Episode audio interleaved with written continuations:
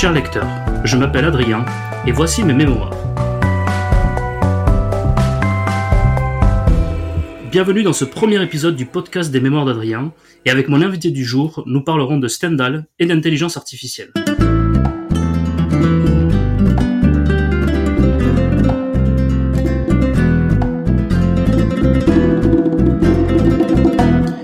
Je suis très heureux de me lancer dans cette nouvelle aventure pour les mémoires d'Adrien. Après le blog créé il y a un an et demi, la chaîne YouTube, les comptes Twitter et Instagram, j'ai décidé de relever le défi d'un nouveau format avec du contenu inédit, le podcast. Comme toujours, nous parlerons de toutes les littératures. Mon ambition sera de transmettre ma passion de la lecture en essayant de vous faire découvrir de nouvelles œuvres et en en découvrant moi-même. Chaque fois, je serai accompagné d'un ou d'un invité qui partage avec moi cet amour des livres. Et pour cette première émission, j'ai l'honneur et la fierté d'être accompagné par un invité exceptionnel.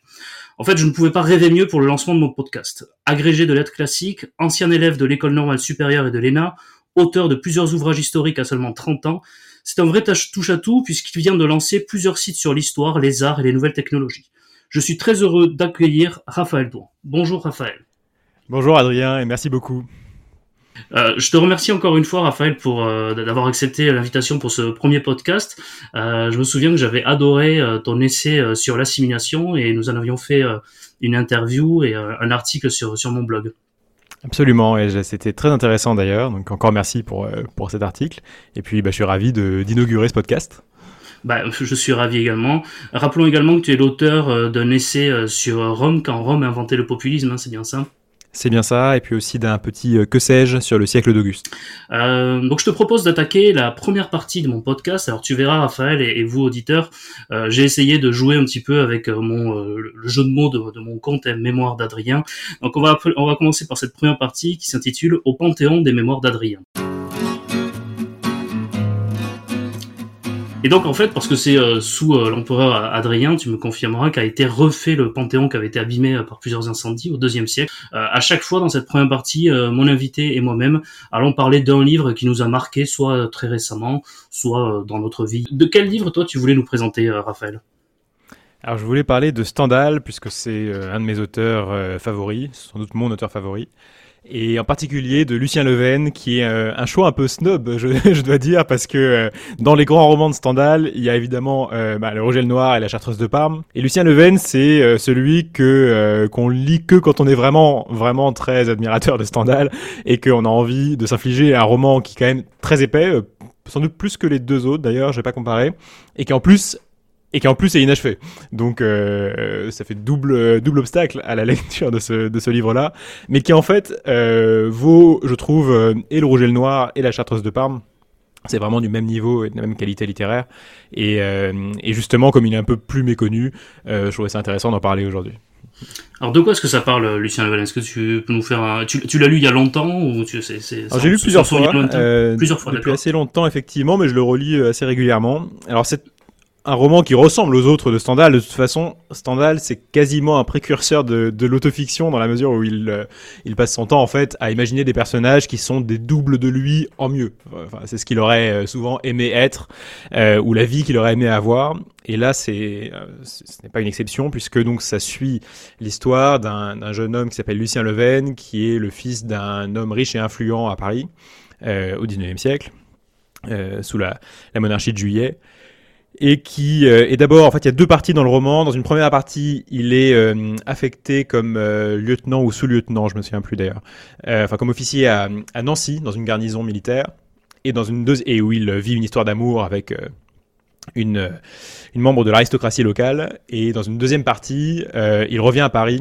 et il est employé au cabinet d'un ministre, du ministre de l'Intérieur, je crois, et il participe à toutes les corruptions, disons, de la monarchie de juillet, à la fois du point de vue financier, puisqu'il doit, contre son gré, aider le ministre à euh, tricher à la bourse, et aussi euh, trafiquer des élections euh, législatives. donc c'est un peu... On a une sorte de, de vision très critique et très cynique de la société de la France des années 1830 avec enchevêtré avec une histoire d'amour qui est une des plus belles qu'a faite Stendhal et qui est malheureusement vraiment inachevé, ou en tout cas qui se finit très mal, euh, tel que ça se finit euh, dans le roman que nous avons. Donc peut-être que, enfin, on sait que Stendhal avait des fins, avait imaginé plusieurs fins possibles. Il s'était pas arrêté sur une d'entre elles. Donc euh, bon, je ferai pas de spoiler sur ces fins possibles, qui de toute façon donc ne sont ne se sont jamais actualisées. Mais mais ça fait que c'est une très belle histoire d'amour qui est peut-être d'autant plus belle qu'elle n'a justement pas de fin véritable. Oui, parce que en fait, euh, l'œuvre de Stendhal, comme tu le dis, c'est euh, à la fois une autofiction, mais à la fois euh, avec quelques rajouts fictifs. Et comme tu dis, la vie, peut-être qu'il aurait rêvé d'être. Et c'est vrai qu'il aurait rêvé d'être un grand militaire et cette garnison à, Nancy, qui n'est pas vraiment Nancy, hein, si je me souviens bien. Enfin, c'est Nancy, mais avec quelques. C'est une sorte de ville allemande, enfin franco-allemande, un peu étrange, où il y a des des places et des rues de Nancy qui n'existent pas, et inversement. Donc c'est de toute façon, Stendhal essaye toujours dans ses romans, comme il est un peu paranoïaque de la censure et de la et des euh, et de ce que peut lui chercher le, le pouvoir, il essaye de camoufler à chaque fois euh, les événements auxquels il fait référence. C'est le cas notamment pour, euh, pour la ville elle-même, alors que je, pense que bon, on aurait pu, euh, il aurait pu s'épargner cette, euh, cette peine. Mais en tout cas, la vision, la description qu'il fait de ce faux Nancy ne fait pas très, pas très envie. Donc j'imagine que la ville de Nancy ne doit pas beaucoup aimer ce, ce roman-là. oui. Et alors pourquoi tu dis que c'est l'une des histoires d'amour les plus belles qu'ait pu écrire Stendhal? Parce qu'il en a écrit quand même dans. J'ai l'impression qu'à chacun de ses romans, il y a une histoire d'amour. Ah, c'est un peu les histoires d'amour chez Stendhal, comme elles ont toutes un peu le même format, ça elles sont aussi bien que euh, que les femmes en question en fait. Euh, un peu comme les, les James Bond, on dit qu'ils sont euh, ils sont bons à mesure de leur de la qualité de leurs méchants. Et chez Stendhal, c'est un peu pareil avec avec les personnages féminins. Et en l'occurrence, donc le personnage féminin s'appelle Madame de Chasteller.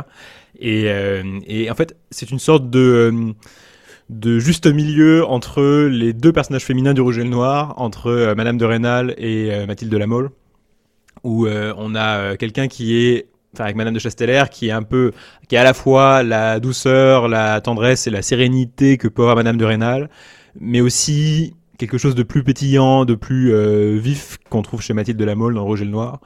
Et la manière dont ça se déroule en plus, euh, et avec cet environnement où les deux personnages en fait, sont tous les deux immergés dans un milieu qu'ils détestent et qu'ils méprisent. Euh, de manière très franche pour Lucien, de manière moins évidente pour Madame de Chasteller, euh, avec ce milieu ultra royaliste euh, de Nancy, enfin du faux Nancy, euh, qui est euh, qui est décrit avec beaucoup de, de violence et de et d'ironie par Stendhal, euh, fait qu'ils sont comme euh, c'est un couple un peu assiégé dans cette ville qu'ils détestent tous deux. Quoi. Il y a aussi beaucoup d'humour dans cette histoire. alors c'est quelque chose qui arrive souvent dans les romans de Stendhal, mais par exemple la première rencontre se fait alors que Lucien tombe de cheval devant les fenêtres de Madame de Chasteller et ça se reproduit plusieurs fois.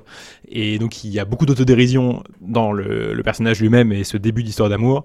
Et d'ailleurs c'est quelque chose, enfin il y a des chutes de cheval, ça arrive très souvent dans, dans Stendhal, donc euh, bah, non, il y a, il y a une à faire là-dessus. Exactement. Dans le Rouge et Noir, il y en a une aussi très célèbre. Il y en a une aussi et dans la Chartreuse de Parme également. Donc euh, je pense qu'il y aura une recension intéressante à faire de toutes les chutes de cheval, qui en général en plus euh, sont des vrais déclencheurs dans l'intrigue et font beaucoup avancer euh, souvent les histoires d'amour et aussi les autres intrigues.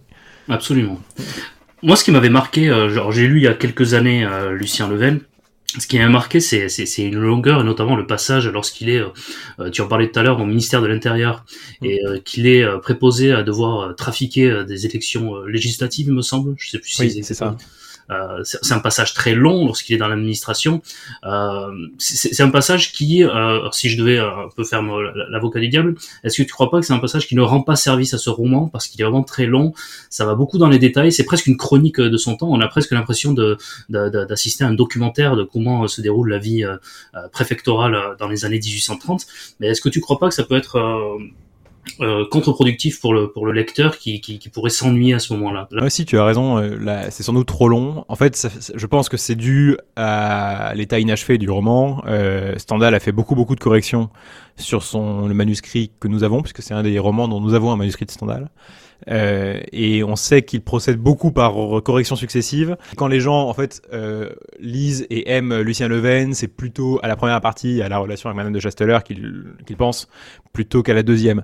La deuxième est quand même intéressante, de point de vue plus euh, documentaire, effectivement, euh, plus historique, parce que c'est une sorte d'immersion dans euh, voilà les crapuleries d'un ministre de, de cette époque. donc c'est intéressant, et même le degré de détail dans lequel il va est est curieux, mais effectivement, dans l'économie générale du roman, c'est sans doute pas extrêmement équilibré. Et ça aurait sans doute mérité d'être un peu plus rapide. Tout à fait. Bah, je te remercie, Raphaël. En tout cas, je crois que on a été assez clair sur euh, sur ce roman en, quelques minutes. On a donné les, les atouts et puis aussi quelques petits défauts, mais qui n'en sont pas pour euh, pour nous. Mais c'est vrai que ça, ça, ça peut en constituer pour pour d'autres. Ça, ça, peut rebuter. Mais vraiment, il faut aller au-delà de ça et, et ça reste, euh, enfin, pour moi, le troisième grand roman de de, de Stendhal. C'est plutôt à lire quand on a déjà lu les deux autres. Euh, forcément. Tout à fait. Et eh bien justement, transition parfaite parce qu'on va parler euh, du premier, enfin du premier, de, de, celui qui est le plus connu, le plus cité, euh, Le Rouge et le Noir, que j'ai relu pour l'occasion. Tu m'avais dit que tu voulais parler de Lucien Leven, mais je me suis dit que ça pouvait être intéressant que tous les deux on parle d'une œuvre de, de Stendhal. Et j'avais envie moi de parler de, du Rouge et le Noir, qui m'avait beaucoup marqué. tu l'as lu également, j'imagine? Oui, bien sûr, plusieurs fois aussi. Oui. Alors, le, Rouge et le Noir, c'est euh, l'histoire euh, de Julien Sorel, qui est fils euh, d'un propriétaire de la série de, de, Verrières, qui est une petite ville de Franche-Comté. Et Julien Sorel est quelqu'un qui a haï par son père, par ses frères, parce qu'il il lit du latin, il s'est intéressé à, l'histoire napoléonienne. Ça se passe en 1830 là aussi.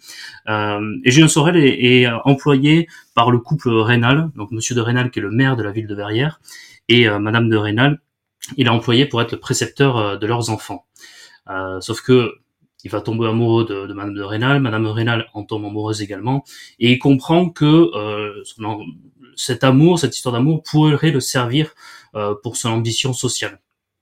alors, on va peut-être pas tout raconter, mais ensuite, Julien Sorel doit quitter la ville, il est employé dans un séminaire, puis il est employé par le marquis de la Mole à Paris pour être son secrétaire. Et là, on est dans euh, plutôt dans la vie parisienne de l'époque. Et cette fois-ci, il est donc pour être son secrétaire et il va séduire et euh, elle aussi elle va tomber amoureuse la fille du marquis de la Mole et c'est assez incroyable. Enfin, moi, j'aime beaucoup ce roman justement parce que il montre bien que la vie, c'est pas forcément euh, rouge, c'est pas forcément noir, c'est un peu du hasard. Enfin, c'est, euh, je trouve que le, destin de Julien Sorel est assez euh, fascinant. Je sais pas ce que toi tu en as pensé de ce personnage en, particulier. Si, bah, de tous les personnages masculins de Stendhal, je trouve que c'est le plus intéressant parce que Lucien Leven, il est presque trop trop directement la voix de l'auteur. Enfin, je trouve que c'est celui qui ressemble le plus à Stendhal.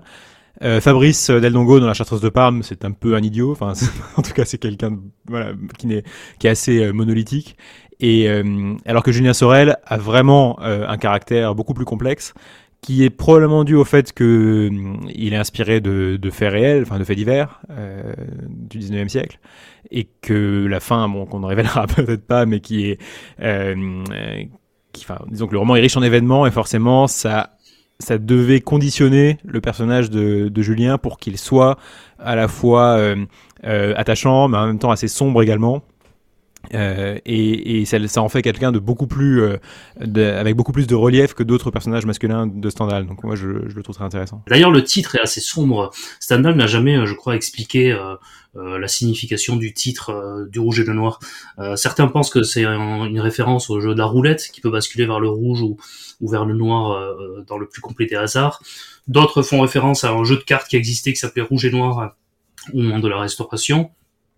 D'autres encore assimilent le noir à l'ambition de Géant Sorel et le rouge à, la passion amoureuse. Donc euh, là aussi Stendhal est assez mystérieux là-dessus, mais on comprend bien avec ces différentes interprétations possibles euh, la personnalité de Géant Sorel, qui aussi euh, tout au long du roman entre l'ambition qu'il a, qui est très forte et qui parfois le rend assez assez détestable même aux yeux du lecteur, et puis sa passion dans laquelle parfois il se laisse piéger, même lorsqu'il est ambitieux, parfois il se laisse avoir finalement et il se laisse entraîner par sa passion amoureuse, oubliant son intérêt direct donc c'est un personnage, euh, comme tu le dis, tout à fait fascinant et, qui est vraiment dans, dans, cette fin du romantisme.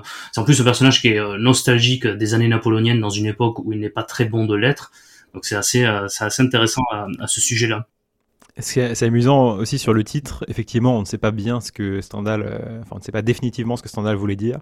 Et c'est encore pire parce qu'il a fait quand même après, quelques années après, un autre roman qui s'appelle Le Rose et le Vert, Euh, et il y a beaucoup de gens qui, qui croient que c'est une blague quand on leur dit ça.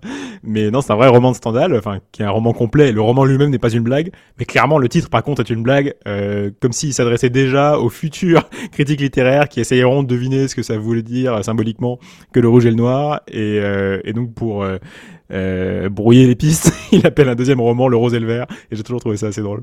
Oui, exactement. Euh, ce, que je voulais dire également sur euh, sur euh, Le Rouge et le Noir, ce qui est assez intéressant, c'est qu'il décrit bien l'opposition qu'il peut y avoir entre Paris et la province, entre la bourgeoisie et la noblesse. Et euh, ce qui est très intéressant, c'est l'ennui, l'ennui qu'est un personnage de, de, de, ce roman finalement. Parce que qu'est-ce qui fait que Mathilde de la Mole, elle va vouloir avoir une passion amoureuse pour Julien Sorel, c'est qu'elle s'ennuie terriblement à Paris. Euh, dans les salons parisiens, on les voit s'ennuyer également. Julien Sorel aussi, euh, il s'ennuie, il est presque dépité euh, d'être de cette génération euh, d'après euh, les, guerres napoléoniennes où finalement c'est une génération qui s'ennuie beaucoup qui cherche qui cherche des aventures qui cherche de l'adrénaline dans, dans, cette époque qui n'en qui n'en a pas et, et, je trouve que, que, que tout ça, ça, c'est vraiment en fond de ce roman tout au long du roman et d'ailleurs c'est Stendhal a, a sous-titré ce livre Chronique de 1830 là on est clairement là aussi dans une dans une chronique de l'époque il, nous décrit très très bien que ce soit la vie de province ou la suite la vie des salons parisien. Il y a d'ailleurs trois chapitres entiers qui sont consacrés à une, une conspiration euh, politique des, des, ultra-royalistes. Donc on a, on a vraiment, euh, on a vraiment une chronique euh, de l'époque. Et ce qui est assez paradoxal, c'est que pour une chronique de l'époque, il ne parle pas d'un des événements quand même les plus importants de l'année 1830, qui est les barricades, quand même les trois jours de juillet. J'ai lu que Stendhal, à ce moment-là, lui était enfermé dans son appartement, il écrivait, il écrivait, il voulait absolument achever son roman.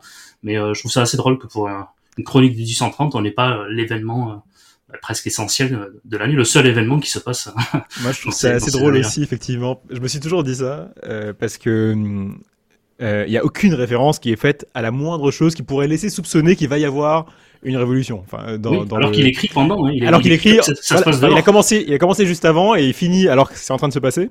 Et, et, en plus, il appelle ça Chronique de 1830 et il parle quand même beaucoup dans ce roman du fait qu'un vrai roman, ça doit refléter la réalité et que ça doit être une description euh, exacte de ce qui se passe dans la société à un instant T. Et en fait, il est en train de louper le, le truc le plus, enfin, l'événement le plus important qui se passe cette année-là, alors qu'il s'est donné l'année comme étant un cadre précis euh, de, pour faire l'arrière-plan de son roman. Donc, je trouvais toujours ça assez drôle. Mais en fait, c'est comme si que finalement, euh, pardon, je te coupe, mais c'est comme si que quelqu'un, un écrivain contemporain, s'était enfermé dans un appartement parisien Champs-Élysées à la fin de l'année 2018 et qu'il avait appelé sa chronique de 2018 sans parler une seule fois du mouvement des Gilets jaunes. C'est un peu l'équivalent. Par exemple, voilà. Ou en 2020 pour le Covid. Enfin, oui. 2020 et puis il n'y a pas le Covid du tout. c'est ça. Et où le roman passe son temps à dire qu'il reflète la réalité de 2020. Euh, c'est toujours assez drôle.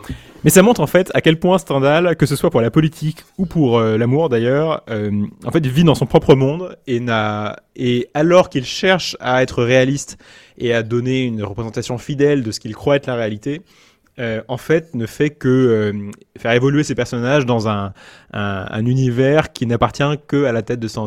Euh, par exemple, on le voit quand, quand on lit son journal, qui est aussi une lecture plutôt amusante quand on aime bien Stendhal, qui a été écrit plutôt avant la publication de ses grands romans on le voit au, fil des jours essayer de mettre en œuvre des sortes de stratégies euh, qu'il ensuite qu'il utilisera, enfin qu'il fera utiliser à ses personnages dans ses romans pour séduire euh, telle ou telle euh, comtesse, pour euh, trouver telle ou telle position auprès de tel ministre, etc. Et, et, on voit qu'il essaye d'appliquer ces stratégies-là avec sa vision de la psychologie humaine qu'on retrouvera dans ses romans, et ça marche pas du tout. En fait. Dans la vraie vie, Stendhal n'arrive jamais à ce qu'il à ce qu'il espère. il a une vie un peu ratée en fait par rapport aux ambitions qu'il avait quand il était jeune, en tout cas dans sa carrière non littéraire. Et c'est un peu pareil. Et ensuite, dans ses romans, en fait, c'est l'endroit où il, il euh, fait en sorte que là, euh, ses stratégies réussissent. Quoi. Il arrive effectivement à, enfin, Julien arrive effectivement à séduire Mathilde de la Mole en employant des petits stratagèmes. Quoi. Euh, il arrive à se faire nommer, enfin, comme, je vais pas raconter le roman, mais il arrive à, monter dans la société grâce à ces stratégies que Stendhal imaginait comme étant réalistes et qui en fait ne l'étaient pas du tout. D'ailleurs, avant de conclure cette partie euh, consacrée finalement à, à, Stendhal dans ce panthéon des, des mémoires d'Adrien, euh, comment on pourrait qualifier le, le, style de Stendhal? Certains euh, lui reprochent un, un, style très très abrupt, pas, pas très élégant, pas très, pas très envolé.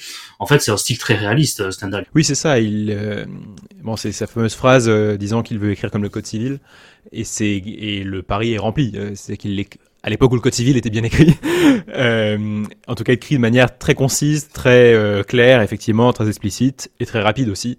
Euh, c'est un peu un des derniers écrivains du XVIIIe siècle de ce point de vue-là. Il y a peu de descriptions précises, ce sont beaucoup des concepts assez généraux ou génériques. les phrases sont entrecoupées de, de points-virgules, donc ça, le rythme est très rapide. Il n'y a aucune tentative d'enjoliver ou de faire du style, enfin vraiment pas. Et moi, moi je, trouve ça plutôt rafraîchissant en fait. Je, je, préfère, disons que je préfère ça à des écrivains qui, font, qui sont beaucoup trop conscients entre, de leur plume et, de leur, et du fait qu'ils sont en train de faire du style. Je te propose que de conclure cette première partie euh, consacrée à Stendhal, et puis on passe à la deuxième partie, euh, la deuxième partie consacrée au procès des mémoires d'Adrien.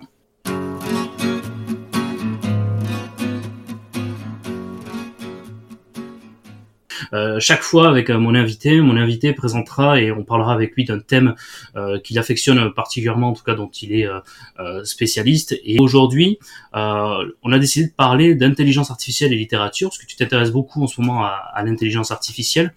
Or, euh, on connaît euh, beaucoup d'exemples d'intelligence artificielle dans la littérature, mais euh, ces quelques années, on s'aperçoit que la littérature est en train d'être intégrée dans l'intelligence artificielle. Alors, je ne crois pas qu'elle était tellement utilisée pour l'instant pour des livres qui seraient déjà publiés. L'intelligence artificielle, elle est déjà présente d'une certaine manière dans beaucoup d'aspects de nos vies, sous des formes vraiment très diverses. Mais là, euh, depuis cette année en particulier, enfin euh, l'année 2022, il y a eu une sorte d'explosion de euh, des outils qui sont directement accessibles au grand public et qui sont notamment les, les intelligences artificielles qu'on dit génératives et qui ou génératrices peut-être, qui qui donc permettent de synthétiser de toutes pièces du texte ou des images pour l'instant, et puis bientôt des vidéos, de la musique, du son, enfin bon, tout un, un ensemble de, de médiums. Et euh, pour le texte, c'est particulièrement fascinant parce que euh, donc une, une intelligence artificielle comme euh, la, la, première d'entre elles pour la synthèse de texte qui s'appelle euh, GPT-3, qui est faite par la société OpenAI, a été entraînée sur des milliards de textes qui sont issus à la fois bah, de, de, littérature, mais principalement en, termes de taille sur de, bah, des données issues d'Internet en fait, de, de conversations, de posts sur Twitter, de, bon, de sites, enfin, donc tout un tas de textes qui lui ont permis de dégager des paramètres, lui permettant ensuite, quand on lui demande quelque chose, de produire du texte euh, assez convaincant, en tout cas plutôt cohérent de manière interne. Euh, C'est-à-dire que les, phrases ont du sens, euh, elle peut faire plusieurs paragraphes qui tiennent la route. Et donc c'est vraiment le début d'une ère qui, je pense, ne va pas s'arrêter, où de plus en plus de textes sera créé par l'intelligence artificielle dans tous les domaines de la vie. Quoi. Et donc forcément, la littérature va se poser la question de cette confrontation avec, euh, avec la, machine, en l'occurrence. Moi, j'ai trouvé euh, deux exemples euh, en faisant des recherches pour, pour l'émission. J'ai trouvé qu'il y avait en 2018 un livre ISO Road qui a été écrit par une voiture. En fait, ils avaient mis une intelligence artificielle dans une Cadillac qui avait pour mission de chroniquer un road trip entre New York et la Nouvelle-Orléans. Euh, j'ai vu aussi. amusant, je connaissais pas. Ouais, j'ai vu aussi qu'en 2016, un roman coécrit par une intelligence artificielle euh, dans l'université de Hakodate au Japon s'est retrouvé dans la sélection finale d'un Grand Prix euh, littéraire japonais. Alors hmm. j'imagine que c'était pour la com hein, qu'il a été euh, sélectionné. Ça me dit quelque chose effectivement. Mais euh, voilà, donc il y a plusieurs quand même expériences de livres qui euh, commencent à être écrits. alors j'ai vu que les progrès étaient fulgurants ces dernières années parce qu'il y a quelques années ils arrivaient même pas peut-être à aligner deux trois mots ou, des phrases et maintenant ils arrivent presque à, à écrire un, un, roman entier. Mais moi je me pose la question quel est l'intérêt en fait d'avoir un roman écrit par une intelligence artificielle? Pour le roman lui-même, je pense que d'un point de vue purement littéraire, ça n'a pas un atout particulier. Euh, ça dépend de la manière dont c'est utilisé en fait. Moi, je vois vraiment l'intelligence artificielle non pas du tout comme quelque chose qui est voué à remplacer euh, les êtres humains, mais euh, mais comme un outil comme un autre. Euh, et en fait, je pense que dans beaucoup de domaines, euh, on pourra de plus en plus avoir le statut ou le rôle d'un réalisateur de cinéma par rapport à sa à son œuvre. C'est un réalisateur de cinéma, c'est quelqu'un qui en fait ne fait rien lui-même concrètement. Euh, des fois, il ne tient même pas la caméra. Ils sont juste euh, sur place et ils choisissent avec qui travailler. Ensuite, ils leur disent sur quoi travailler. Ensuite, ils choisissent, enfin, ils font un tri entre les, les productions faites par leurs collaborateurs. Euh, c'est à peu près ça. Et, euh, et, je pense que de plus en plus, on va travailler comme ça avec, mais à la place d'avoir des collaborateurs comme sur un plateau de cinéma, on aura des intelligences artificielles. Donc on peut très bien imaginer qu'un auteur de roman travaille en faisant travailler des intelligences artificielles qui vont lui rédiger des paragraphes ou des phrases sous sa direction, un peu comme un, voilà, un réalisateur ou un chef d'orchestre. Il va organiser tout ça. Il va éventuellement euh, se faire suggérer des idées qui pourront parler à l'intelligence artificielle, mais il pourra trier ensuite entre les bonnes et les mauvaises. Euh, ensuite développer sur l'une d'elles qui lui paraît très bien, et peut-être qu'il verra dans une idée proposée par l'IA euh, quelque chose que l'IA elle-même n'aurait pas vu, mais que lui peut voir. Euh, donc je pense que ce sera une sorte d'adjuvant qui euh, évidemment ne convient pas à tout le monde. Il y a des écrivains qui vont pas du tout l'utiliser et, c'est très bien. Mais clairement, il y a aussi d'autres types d'écrivains. Euh, je pense que des, des, Alexandre Dumas, par exemple, auraient bien aimé, ou des Balzac, auraient bien aimé avoir des assistants comme ça pour pouvoir aller encore plus vite, plus loin quand on a, quand on veut faire une œuvre particulièrement massive, euh, ou pour avoir accès aussi à des expériences que qu'on n'a pas soi-même. Euh, c'est assez intéressant de pouvoir avoir ces, ces outils euh, pour étendre nos capacités en fait à écrire. Ça ne veut pas dire que ce sera mieux en qualité, mais c'est une nouvelle manière de travailler qui euh, est au-delà de la question de savoir si c'est mieux ou pas ou, moins bien, je pense que ça va arriver quoi qu'il arrive en quelque sorte. Ce sera une nouvelle manière de travailler à laquelle on va s'adapter parce que ce sera plus simple en fait. Oui, mais là, en fait, euh, tu compares avec le réalisateur de cinéma, mais le réalisateur de cinéma, c'est dans l'idée, c'est dans le principe même du réalisateur qui, qui est entouré. Normalement, le romancier, il est seul face à, sa feuille blanche. Et, en fait, là, c'est on, brise un tabou finalement de la littérature qui est euh, la sous-traitance. Tu parlais de, de Dumas euh, tout à l'heure. Dumas, c'est c'est difficile pour certains, pour certains passionnés de Dumas, d'évoquer euh, justement ce sujet de la sous-traitance et qui n'était pas seul pour écrire ce roman. Euh, on a du mal à en parler. Je trouve que c'est un vrai tabou euh, dans la littérature, cette histoire de, sous-traitance. Normalement, le romancier est seul. Là, ça, briserait complètement ce silence finalement. C'est vrai, mais c'est une question de tabou parce que moi, c'est quelque chose qui me, me choque pas profondément. Enfin, l'idée qu'une œuvre puisse être faite par une équipe par exemple c'est pas hum, enfin c'est pas quelque chose qui me paraît euh, euh, dramatique. Euh, d'ailleurs dans d'autres arts c'est beaucoup plus présent. Alors le cinéma évidemment enfin c'est le premier auquel on pense. Même dans la peinture il y a quand même des tableaux qui sont dont on sait très bien que Rubens les a fait avec toute l'aide de son atelier. Et donc il y a eu tel ou tel élève qui était chargé de faire tel et tel personnage. Et on ne retire pas à Rubens enfin ni la qualité de son œuvre ni l'authenticité la bah, littérature a commencé en plus de manière euh, collective, puisque Homer, après tout, c'est probablement pas une seule personne. Donc, et c'est en fait une, euh, littéralement une rhapsodie de, textes qui ont été écrits à différentes époques par différents poètes et qui ont ensuite été sélectionnés d'ailleurs par la tradition orale. Donc en fait, c'est une œuvre totalement collective euh, par des gens qui se connaissaient même pas. Donc, je pense pas qu'il y ait de de fatalité à ce que la littérature soit toujours un lien entre une, une personne et une œuvre, même si ça peut l'être évidemment et que ça continuera à l'être c'est pas du tout exclusif. Euh, en fait, parce que l'intelligence artificielle, euh, dans, dans l'état actuel où on est, n'a aucune, euh, n'a aucun pouvoir décisionnel, d'après ce que je comprends. Elle n'a que des pouvoirs, comme on dit, de, de sous-traitance et d'obéir à l'esprit humain qui quand même lui dit et le, le guide vers vers quoi chercher, vers quoi produire la créativité, la création resterait euh, du côté de, de l'être humain. D'ailleurs, ça pose la question sur la littérature. Est-ce que la création est propre de l'homme? Ça, peut, ça, pose cette question, je trouve, assez intéressante. Mais c'est difficile d'imaginer pour l'instant un roman créé entièrement par une intelligence artificielle. Alors. Oui, parce qu'en fait, alors c'est quelque chose que même Blaise Pascal avait déjà repéré, en tout cas avait déjà senti au XVIIe siècle en méditant sur sa propre euh, machine à calculer qu'il avait faite, la Pascaline. Il avait dit que la, la machine d'arithmétique, donc cette fameuse euh, calculatrice, fait des effets qui approchent plus de la pensée que tout ce que font les animaux, mais elle ne fait rien qui puisse faire dire qu'elle a de la volonté, comme les animaux. Donc, en, d'autres termes, il voulait dire que, en fait, une machine pourrait penser, mais elle ne peut pas avoir de la volonté. Euh, d'avoir d'intentionnalité en quelque sorte, d'intention. Euh, et je pense que c'est encore plus vrai en fait aujourd'hui qu'à l'époque de Pascal. Enfin, je trouve ça fou d'ailleurs qu'il ait pu avoir cette intuition-là alors qu'il avait quand même une machine extrêmement rudimentaire, enfin un ordinateur extrêmement rudimentaire sous la main. Euh, les intelligences artificielles d'aujourd'hui, elles font quelque chose qui ressemble à de la pensée, même si ça fonctionne pas comme nous. En tout cas, elles arrivent à produire des textes nouveaux et qui ont leur cohérence. Mais euh, clairement, elles ne veulent rien. Elles n'ont aucune ambition ni aucune intention, et si on leur demande pas de faire quelque chose, elles le font pas.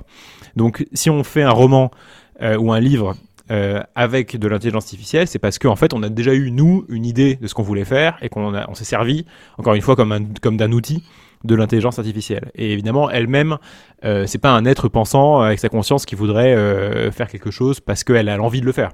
Euh, jamais. Ce n'est quand même qu'un logiciel après tout. Euh, donc, euh, je pense que si on le voit sous cet angle-là, ça résout beaucoup de problèmes en fait. Ça veut pas dire qu'elle ne peut pas avoir un niveau de réflexion très poussé, mais simplement cette, cette puissance de réflexion, c'est nous qui la, qui la contrôlons et qui l'utilisons. D'accord. Moi, je vois un, domaine dans lequel euh, je trouve très intéressant l'utilisation euh, de l'intelligence artificielle, c'est dans le domaine des audiobooks, les, les livres audio. Euh, J'ai vu que ça réduisait considérablement le coût de création d'un livre audio. J'ai vu une entreprise américaine qui disait que ça baissait par exemple de 2500 dollars actuellement à peu près 400 dollars avec une intelligence artificielle, donc c'est quand même une réduction très importante. Donc si ça peut permettre, et parce que moi je suis un grand consommateur de, de livres audio, ça permet de, de, de lire davantage lorsqu'on le, parce que je suis dans le trajet pour aller vers le travail. Si ça peut permettre d'avoir encore plus de livres audio, là par contre je suis euh, favorable. Je trouve que c'est une bonne idée euh, si ça peut se développer, si on peut en avoir plus, parce que là c'est pas gênant que ce soit euh, une voix robotique. J'ai même vu qu'ils allaient utiliser des, des, des, voix d'acteurs connus ou autres pour lire ces livres. Ça je trouve ça intéressant. Par contre, pour le coup, je trouve ça très intéressant et, bien parce que plus on a de livres audio, mieux c'est. Il y a certains qui ont pas, qui ont des problèmes de vue, il y a certains qui n'ont pas forcément le temps de tout le temps se poser pour lire. Donc plus il y a de livres audio, mieux c'est euh, selon moi. Donc là, par contre, je trouve que c'est une, une bonne utilisation. Ça, totalement d'accord. Euh, il y a hum, effectivement, on a peut-être vu la même euh, démonstration avec une, une boîte américaine qui fait de la de la synthèse vocale, donc par intelligence artificielle, et qui avait montré des extraits de de Gatsby magnifique en anglais et de du Hobbit, je crois. Euh, et qui était euh, lu effectivement avec une voix clonée de Stephen Fry, je crois, l'acteur anglais. Et c'était vraiment remarquable. Enfin, c'était pas du tout robotique. Euh, donc, on peut imaginer de faire générer des textes entiers, enfin des livres entiers avec ces voix-là, et ce serait de probablement, en fait, dans pas longtemps, de meilleure qualité que ce qu'on aurait en prenant des acteurs un peu moins bons que, que les stars de, de la lecture audio. Et ça, c'est génial parce que ça veut dire qu'effectivement, on aura accès à absolument n'importe quel livre en forme audio, il suffira de le faire soi-même d'ailleurs. Pour revenir à l'intelligence artificielle qui crée, en tout cas qui participerait à la création d'un roman, je trouve que ça pose la question euh, de l'expérience dans euh, la création littéraire. C'est-à-dire que, euh, alors, créer des œuvres standards, très bien, des polars où il y a des faits, où il se passe quelque chose, mais le propre de la littérature, c'est parfois de cacher euh, euh, des émotions euh, dans une phrase qui ne forcément ne signifie pas forcément ce qu'elle veut dire dans son premier sens. Et le propre des génies de la littérature, c'est d'arriver à faire ressentir des émotions. Je pense à Dostoïevski, Hugo, même Stendhal tout à l'heure. moi, je suis pas convaincu, mais peut-être que, que, je me trompe, mais je suis pas convaincu qu'une intelligence artificielle qui ne connaît pas l'expérience du sentiment, mais qui ne connaît que les apparences et que les finalement les les conséquences de, des sentiments, je ne suis pas convaincu qu'elle puisse faire ressentir cela euh, dans une œuvre euh, littéraire. Donc en fait, avec l'intelligence artificielle, on aurait plus euh, d'œuvres euh, standards, mais euh, bah, peut-être comme aujourd'hui en fait, mais une, un pourcentage assez faible d'œuvres d'œuvres géniales qui arrivent à, à, justement bien faire percevoir les sentiments humains. Est-ce que pour toi l'expérience du coup est indispensable à la création littéraire? Est-ce qu'on peut écrire sur une relation amoureuse sans jamais avoir vécu cela? Qu'est-ce que tu en penses? Alors moi, Là, c'est vraiment le cœur de la, question, et je trouve que c'est justement euh, particulièrement fascinant de voir ce que font ces derniers modèles de synthèse de texte. Parce qu'en fait, euh, ils ne sont entraînés donc que sur du texte. Et eux-mêmes ne fonctionnent que par de, des calculs de, de probabilité, en fait, et, par, euh, statistique. Donc évidemment, euh, ces IA n'ont aucune enfin aucun lien avec le monde réel, avec le monde physique, n'ont aucune expérience du monde par définition, hein, c'est des ordinateurs. Et euh, malgré ça, on peut lui faire euh, générer un texte qui va dire ce que ça fait que de manger des fraises. Et, ce sera cohérent en fait avec notre propre ressenti lorsqu'on mange des fraises. Alors je ne dis pas que ce sera que au stade où on en est, c'est de la qualité de ce que dirait peut-être euh, Victor Hugo si jamais on lui demandait de décrire l'expérience de manger des fraises. Mais c'est déjà assez fascinant en fait que le, ces IA-là puissent retranscrire une expérience du monde parce que ça signifie en fait, enfin ça révèle à quel point le langage et le texte sont puissants comme outils pour euh, transmettre l'expérience. En, eux-mêmes en fait, en quelque sorte. Puisqu'ils sont entraînés sur ça et que, enfin ces IA ne sont entraînés que sur du texte et que le texte leur donne quelque chose qui nous permet d'avoir une expérience, enfin de, de comprendre euh, la transmission d'une expérience. Et je trouve ça assez fascinant. Ça me fait penser à une des œuvres d'Asimov dont on parlait tout à l'heure, euh, les robots. Euh, dans le troisième tome, il me semble, euh, si je me trompe pas, le, policier humain doit collaborer avec un policier robot, un humanoïde, pour résoudre une enquête. Et donc ces robots arrivent, le robot humain, enfin le, policier humain est très suspicieux à l'égard de, ces robots qui ne connaissent pas les sentiments justement. Et en fait, au fur et à mesure des tomes du cycle des robots, les robots policiers vont petit à petit voir ce que c'est que les sentiments, mais à travers des apparitions physiques. Ils vont ressentir certaines choses et ils vont pas connaître le sentiment directement, mais ils vont avec des calculs, avec tout un tas de données, se dire en fait c'est peut-être ça euh, la douleur, c'est peut-être ça euh, la tristesse, mais sans jamais le ressentir directement, mais avoir le résultat du sentiment. Euh, J'avais trouvé ça génial chez Asimov qu'il arrive à développer ça au fur des tomes, mais je me disais c'est de la littérature. Là, ça serait concret, c'est-à-dire que en fait, ça serait vraiment possible euh, de faire comprendre, de faire ressentir un robot un sentiment ou une sensation euh, à travers des données. C'est ça en fait que moi j'arrive pas à comprendre, mais c'est parce que je suis pas du tout euh, assez spécialiste dans le domaine. Hein. C'est à la fois encore plus génial et beaucoup moins génial.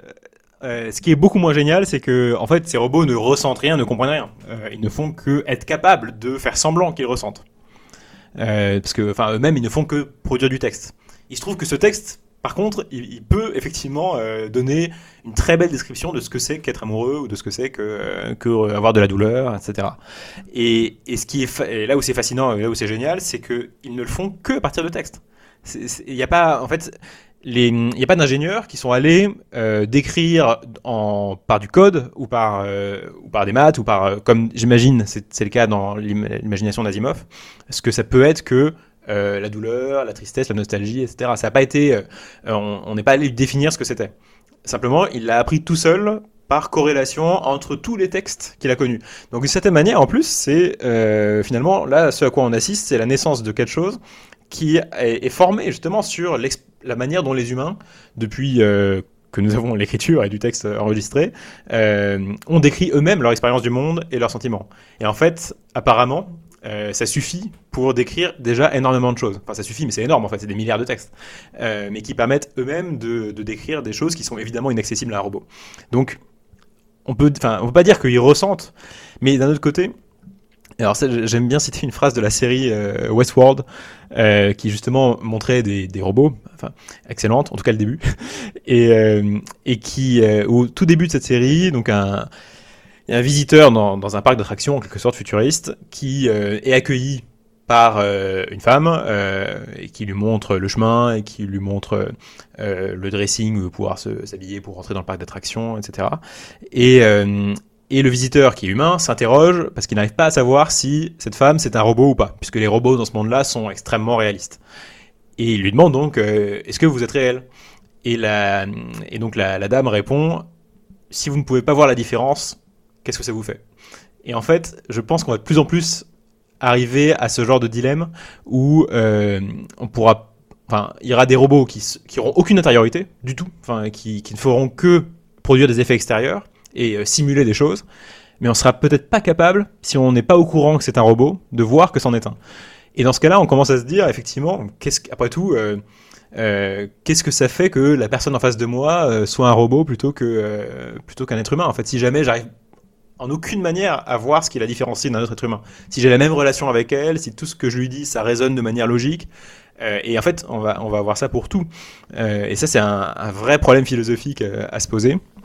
Euh, qui sera pas simple et d'ailleurs je m'attends à ce qu'on qu'on commence à avoir des débats peut-être dans dix ans avec des gens qui penseront que les IA ont une sorte de conscience et une âme et qu'il faut les défendre et donc et ne pas les débrancher ce genre de choses et inversement des gens qui auront la position qui en fait sera la bonne position que c'est juste des robots alors, euh, juste avant de conclure cette euh, partie euh, sur l'intelligence artificielle, toi en ce moment tu t'intéresses beaucoup, je le disais, à, l'intelligence artificielle. Est-ce que tu peux nous parler un peu de, tes projets en lien avec, l'IA, avec les nouvelles technologies? Et d'ailleurs, est-ce que c'est pas un peu contradictoire avec ton, goût pour la culture classique grecque et romaine?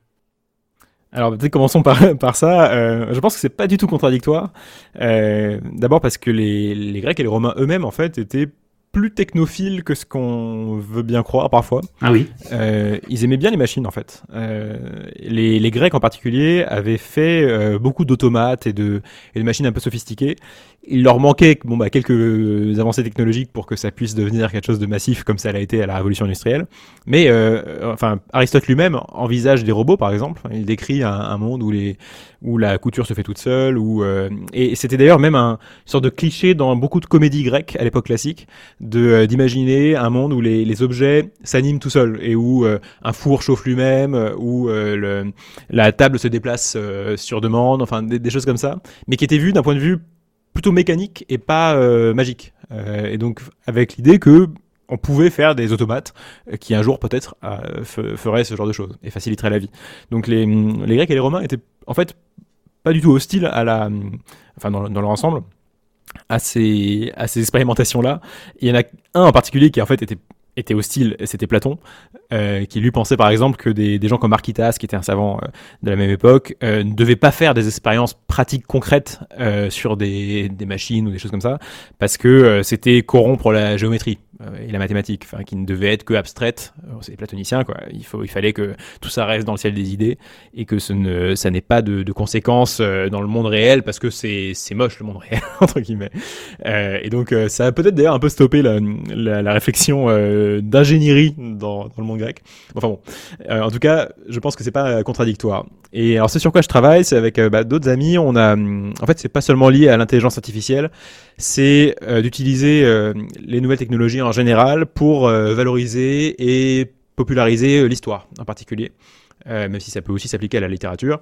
c'est donc de faire mieux connaître des époques historiques en utilisant l'IA, en utilisant aussi les technologies du jeu vidéo qui deviennent de plus en plus accessibles aujourd'hui pour la production et de faire, enfin, l'idée à terme, c'est de faire vraiment la machine à remonter le temps. Je pense qu'on peut arriver à quelque chose qui soit une vraie bonne simulation de machine à remonter le temps, où on fait ça de manière euh, historiquement correcte et où on peut vraiment avoir l'impression d'être allé à Austerlitz, d'être allé euh, à Rome au premier siècle, d'être allé en Égypte, euh, et de le voir avec fait avec une, une bonne authenticité scientifique, avec des bons historiens qui vont vérifier que c'était effectivement comme ça, de, de le faire de manière visuellement intéressante, interactive aussi, qu'on a l'impression que ce soit vivant.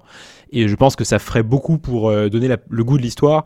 Moi, j'ai eu le goût de l'histoire à l'origine par des BD euh, et par des films. Et euh, je pense que pour futures générations, ce sera le cas par aussi d'autres d'autres moyens techniques. Et en tout cas, je trouve ça assez fascinant comme, comme perspective. On va passer à la troisième partie de notre podcast, mais avant la troisième partie, il y a une rubrique surprise qui s'intitule Le mur d'Adrien. le mur d'Adrien, en fait, il y a trois inscriptions qui apparaissent sur le fameux mur d'Adrien, et je vais te demander d'en choisir une, et derrière, il y aura une, une surprise. Très bien. Alors il y a la première, deuxième, entre 1 et 3, faut que tu choisisses. ah oui, d'accord. Ah, je, je peux pas voir avant. Ah ben non. Euh, ah oui, d'accord. Alors disons 2. 2, d'accord. Eh ben 2, c'est un portrait chinois, un portrait chinois des mémoires d'Adrien. Donc tu connais le principe, plusieurs questions, et puis instinctivement, voilà, il faut que tu apportes une réponse, et puis euh, on, voit, on voit ce que ça donne. Est-ce que tu es prêt? Très bien. Allons-y. Allez, c'est parti. Si tu étais un roman. Ah, euh, peut-être le rouge et le noir, justement. Si tu étais un poème. Ah, plus dur, mais ah, j'aurais du mal à pas dire un soit euh, Homère, soit euh, Virgile, enfin peut-être l'Énéide. Mais c'est plutôt celui que j'aime bien, enfin ceux que j'aime bien. Mais est-ce que je suis vraiment ça? Grande question. Mais là, ça devient moins intuitif, alors on va passer. L'Énéide. L'Énéide, disons. Allez. Euh, si tu étais un, auteur ou une autrice d'ailleurs, peu importe. Euh... Hmm j'aime bien les auteurs pas très connus du XVIIIe siècle, enfin toutes les nouvelles et les, euh, romans qui ont été faits, euh, et de manière, avec tous ces gens qui écrivaient un peu avec le même style, comme on disait tout à l'heure, un peu comme Stendhal, très, euh, un peu froid, en tout cas très direct, juste pour raconter l'histoire avec les idées les plus simples et les plus générales qu'il qu'il puisse avoir. j'aime bien ça, je, donc je me verrais assez bien comme un, comme un auteur de cette époque-là, ou de ce type-là en tout cas. Parfait. Si tu étais une pièce de théâtre euh, peut-être une, euh, une des pièces de Molière un peu à mi-chemin entre euh, Don Juan et Tartuffe par exemple ou Misanthrope ah une de ces pièces là si tu étais un personnage masculin de roman. Hmm. bah, Lucien Leven il est quand même pas mal. Enfin il est comme voilà bon même si ce... on n'a pas envie d'avoir sa vie. Mais, le personnage lui-même est assez attachant. Et enfin si tu étais plus dur un personnage féminin de roman ah, Mathilde de la Mole aussi, elle a quand même une vie, une vie marrante. C'est vrai. je pense pas que je serais ultra, ultra royaliste, mais, euh, mais elle est assez romanesque et euh, en tout cas, quitte à rester dans le monde standalien, je préférerais être Mathilde de la Mole que Madame de Rênal. C'est sûr. Bon, bah merci beaucoup. T'as bien joué le jeu c'était d'excellentes réponses. Merci beaucoup. Donc on passe à la troisième partie. Troisième partie, quoi de neuf sur le forum? Pour cette troisième partie, à chaque fois, alors vous savez, euh, ceux qui me suivent sur Twitter, euh, je pose régulièrement des questions euh, sur votre rapport à la littérature. Et dans cette troisième partie, à chaque fois, on reviendra sur une question que je vous ai posée. On verra vos réponses qui sont assez intéressantes et qui révèlent pas mal de choses, je trouve, sur le rapport des gens de manière générale à la littérature. Et la question qu'on avait décidé ensemble de, poser, hein, Raphaël, c'était quelle est votre œuvre, votre roman préféré du XVIIIe siècle justement? Tu parlais du XVIIIe siècle. Et euh, alors je t'ai pas donné les résultats exprès volontairement. Euh, voyons si euh, tu saurais euh, toi ce qu'ont répondu les gens en, grande majorité. Et là en plus pour le coup c'est une majorité écrasante, c'est-à-dire que l'œuvre qui a été choisie euh, est arrivée très largement en tête. À ton avis c'est quel roman qui a été cité majoritairement par par les, les, suiveurs sur sur Twitter? J'imagine les liaisons dangereuses. Ah ouais super. T'es fort, c'est ça. C'est exactement ça. Et, de très très loin, hein. sur plus de 200 réponses, euh, on a eu plus de presque 30-40% de réponses euh, les liaisons dangereuses. C'est assez écrasant. Ouais, ça m'étonne pas trop. C'est le, bah, le plus. D'abord, il y a eu le film, enfin, qui a beaucoup repopularisé euh, le roman, et le et en plus, c'est sans doute le plus moderne, je pense, enfin le plus facile à lire peut-être pour pour pour aujourd'hui des romans 18e. après les autres, c'est très serré entre eux. C'est vraiment les liaisons dangereuses arrivent très très largement en tête. Ah, le deuxième, c'est Jacques le Fataliste de Diderot.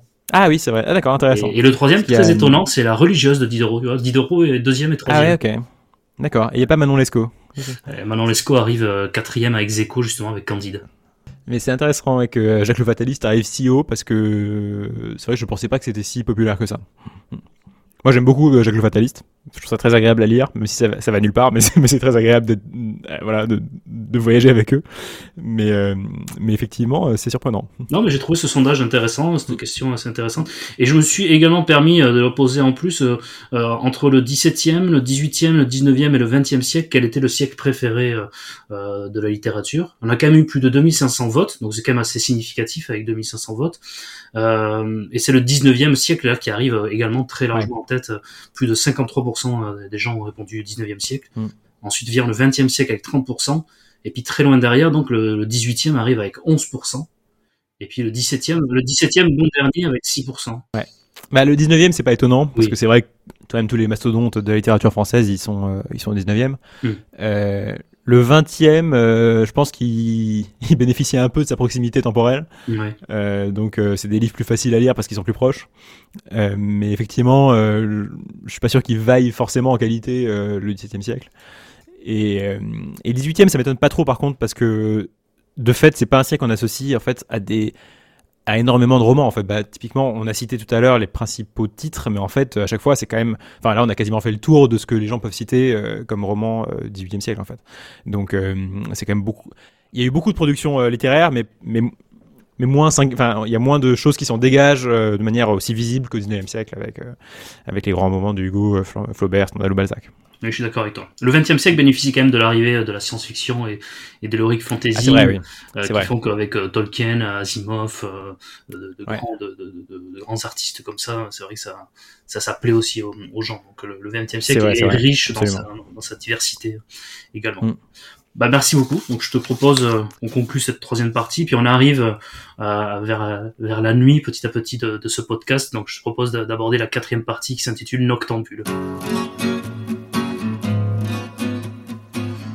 Donc Noctambule parce qu'on arrive vers la nuit euh, du podcast, mais Noctambule aussi parce qu'on va parler de bulles. Parce que j'aime beaucoup, euh, moi personnellement, le, manga, la bande dessinée. Ce sont des, formats que, je défends beaucoup. Hein. Je sais que le, manga est, beaucoup méprisé euh, par, certains, considéré comme de la mauvaise littérature, donc de la sous-culture. Et j'essaie de montrer qu'il y a d'autres facettes du manga que ceux qui étaient dans le club Dorothée dans les années 80-90. Qui est vrai, c'est vrai que c'était plutôt des stéréotypes pas très élégants et, pas très représentatifs de ce qu'est le manga dans toute sa diversité. Donc j'essaye à chaque fois, moi, sur mon blog et, sur ma chaîne euh, YouTube et, Twitter, de montrer qu'il y a d'autres types de mangas ou d'autres types de, de bandes dessinées. Donc à chaque fois, dans cette euh, quatrième partie, on parlera euh, de bulles. Et tu as décidé, toi, de parler de deux séries, mais qui vont ensemble, qui sont Le Sursis et Le Vol du Corbeau. Est-ce que tu peux nous en dire davantage? Oui, c'est un double double album euh, de euh, Jean-Pierre Gibra. Donc ça fait euh, quatre albums de BD. Maintenant, il les édite en, en format regroupé d'ailleurs, donc on peut n'acheter que deux albums.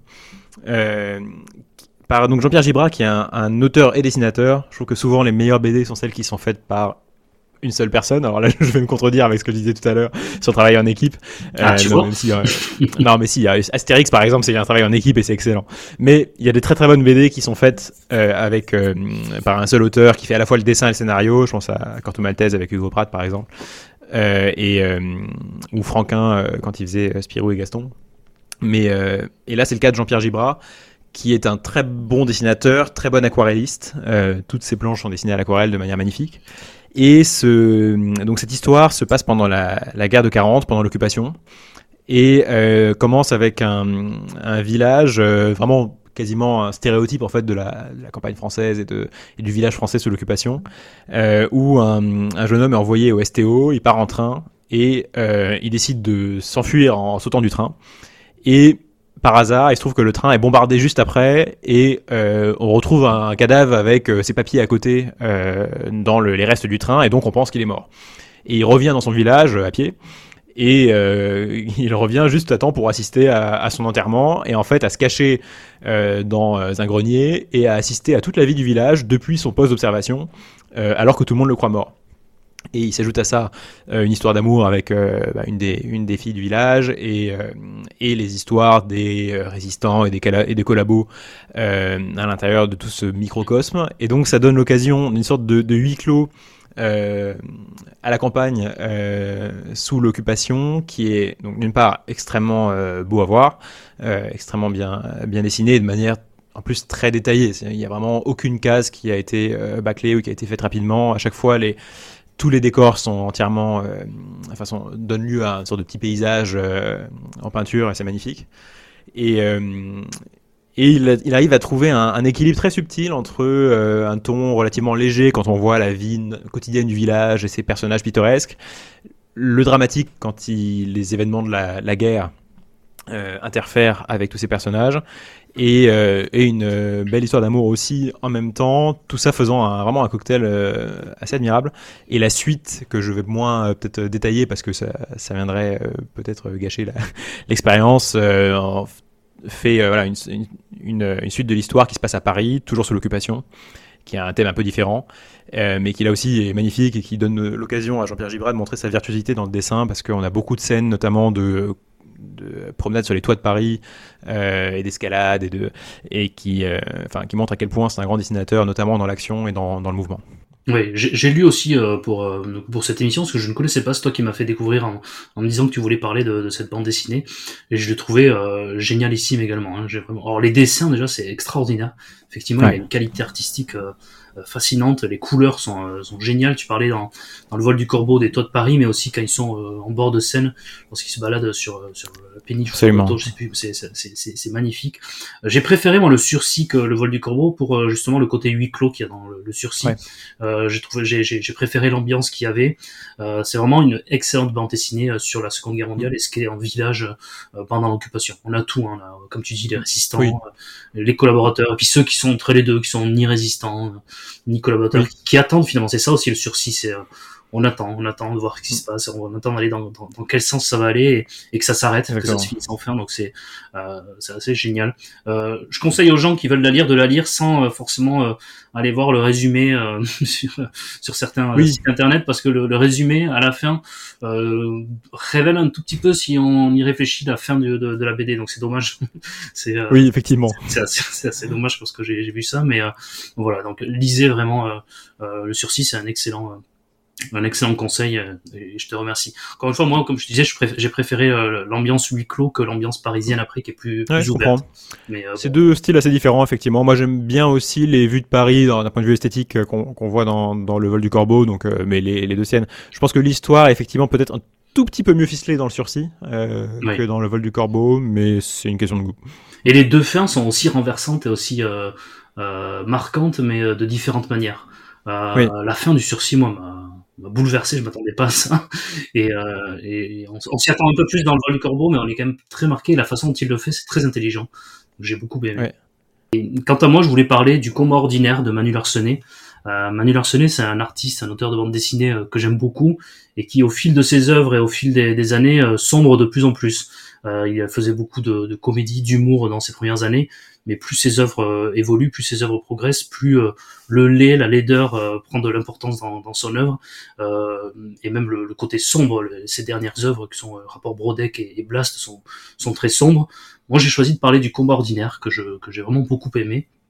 Euh, comme ordinaire, euh, c'est l'histoire de Marco, un photographe qui est parti euh, de chez ses parents de sa, de sa Bretagne natale, qui vit à Paris, dans la région parisienne même, et qui, qui, est névrosé, qui suit beaucoup de, de, psychanalyse. Il est peu inspiré pour la photographie. Il, il sait pas trop ce qu'il veut en fait, parce qu'il développe une histoire d'amour avec une femme, mais il a pas envie de s'engager, il veut pas d'enfant. Il est vraiment perdu dans, dans, ce siècle, dans ce début de siècle. Ça se passe au tout début des, des années 2000. Il trouve l'inspiration en en prenant des photographies euh, du chantier naval dans lequel euh, travaillait son père et euh, c'est assez intéressant parce que c'est c'est, l'histoire de sa vie, donc un, Marco qui évolue au fil des, quatre tomes. Là, c'est en quatre tomes euh, le combat ordinaire. Et euh, petit à petit, il va euh, en apprendre davantage sur le passé de son père, en apprendre davantage sur les personnes qui sont restées. Eux, là où lui, bah, il est parti. Eux, certains n'ont pas eu le choix, ils sont restés. Et il y a cette confrontation entre ceux qui restent et ceux qui partent qui est assez qui est assez génial dans cette bande dessinée. notamment, il se rend compte qu'un ami d'enfance a voté pour Jean-Marie Le Pen en 2002 et, et en fait, les deux n'arrivent pas à se comprendre, et je trouve que c'est très très bien décrit euh, dans cette bande dessinée de, Manu Larsenet. C'est vraiment euh, une bande dessinée sur euh, cet homme trentenaire complètement perdu dans ce milieu du siècle, et il, arrive très bien à le décrire. c'est pas forcément un dessin très esthétique, très beau, mais justement, ce qui arrive à, à être beau chez Manu Larsenet, c'est cette mise en valeur de, de la laideur, mais moi j'aime beaucoup euh, la manière dont il, euh, dont il dessine euh, le lait, la laideur, certains visages très sombres, parfois l'ombre sur, sur les visages qu'il dessine de profil est, est, très significative. Les silences dans certaines cases sont, sont assez pesants. vraiment, moi c'est une œuvre et c'est un, un, artiste que j'aime beaucoup parce qu'on sent chez lui une évolution, on sent chez lui quelque chose de, de très profond, quelque chose d'authentique, de, Ouais, j'aime beaucoup Manu Larsenet et cette bande dessinée, euh, euh, je la conseille euh, très souvent et j'avais envie d'en parler pour, pour ce premier épisode. c'est une très bonne idée. Moi, je l'ai, je l'ai lu à l'occasion, enfin pour préparer ce podcast, et, et j'avais pas eu l'occasion de le lire auparavant. Et effectivement, c'est, c'est vraiment excellent, et je trouve que c'est quand même assez beau aussi, même visuellement, les, notamment les paysages autour de la maison qu'il occupe dans le premier tome. Les, paysages, c'est vrai, tu as raison. Ouais, sont, sont très beaux et, et puis il a une capacité en fait à, à agripper l'attention du lecteur sur des petits faits qui, en fait, si on les récitait, enfin, si on les listait comme ça, euh, aurait l'air d'avoir aucun intérêt, parce qu'effectivement, c'est quelqu'un qui a une vie un peu décousue, qui sait pas trop bien quoi faire, etc. Mais en fait, on est pris par le, flux de la narration et, là le, format d'ailleurs de la bande dessinée euh, je pense convient très très bien à ce genre de, récit parce que ça transmet aussi une atmosphère et une ambiance de manière immédiate euh, qui est aussi ce qu'il veut décrire et, ça marche très très bien effectivement donc euh, j'ai beaucoup aimé bah, très bien. Ben, je te propose qu'on conclue cette quatrième partie, puis euh, qu'on conclue également ce premier podcast euh, des mémoires d'Adrien me reste à, à, te remercier, Raphaël, vraiment pour avoir euh, accepté l'invitation. Ça a été un, un, vrai plaisir, un vrai bonheur de, de, faire ça avec toi. Comme je disais, tu, tu as été l'un des premiers à, m'accorder ta confiance pour, pour un entretien au tout début de mon blog il y a un peu plus d'un an et demi. Donc c'était euh, très important pour moi d'avoir ta présence. Et puis on, a pu avoir des échanges très intéressants et puis voir également ta, ta grande culture littéraire. Donc euh, c'était vraiment très intéressant. Je suis très content d'avoir fait cette émission avec toi. Bah, merci beaucoup Adrien, j'étais ravi de, participer également au podcast et je suis sûr que ça va, ça va prendre son envol euh, rapidement parce que c'était, enfin en tout cas j'ai trouvé que c'était une très intéressante discussion. Donc euh, merci beaucoup. Merci beaucoup, puis en attendant, euh, prenez soin de vous, lisez des livres et puis à très bientôt pour un nouveau chapitre des Mémoires d'Adrien. Au revoir.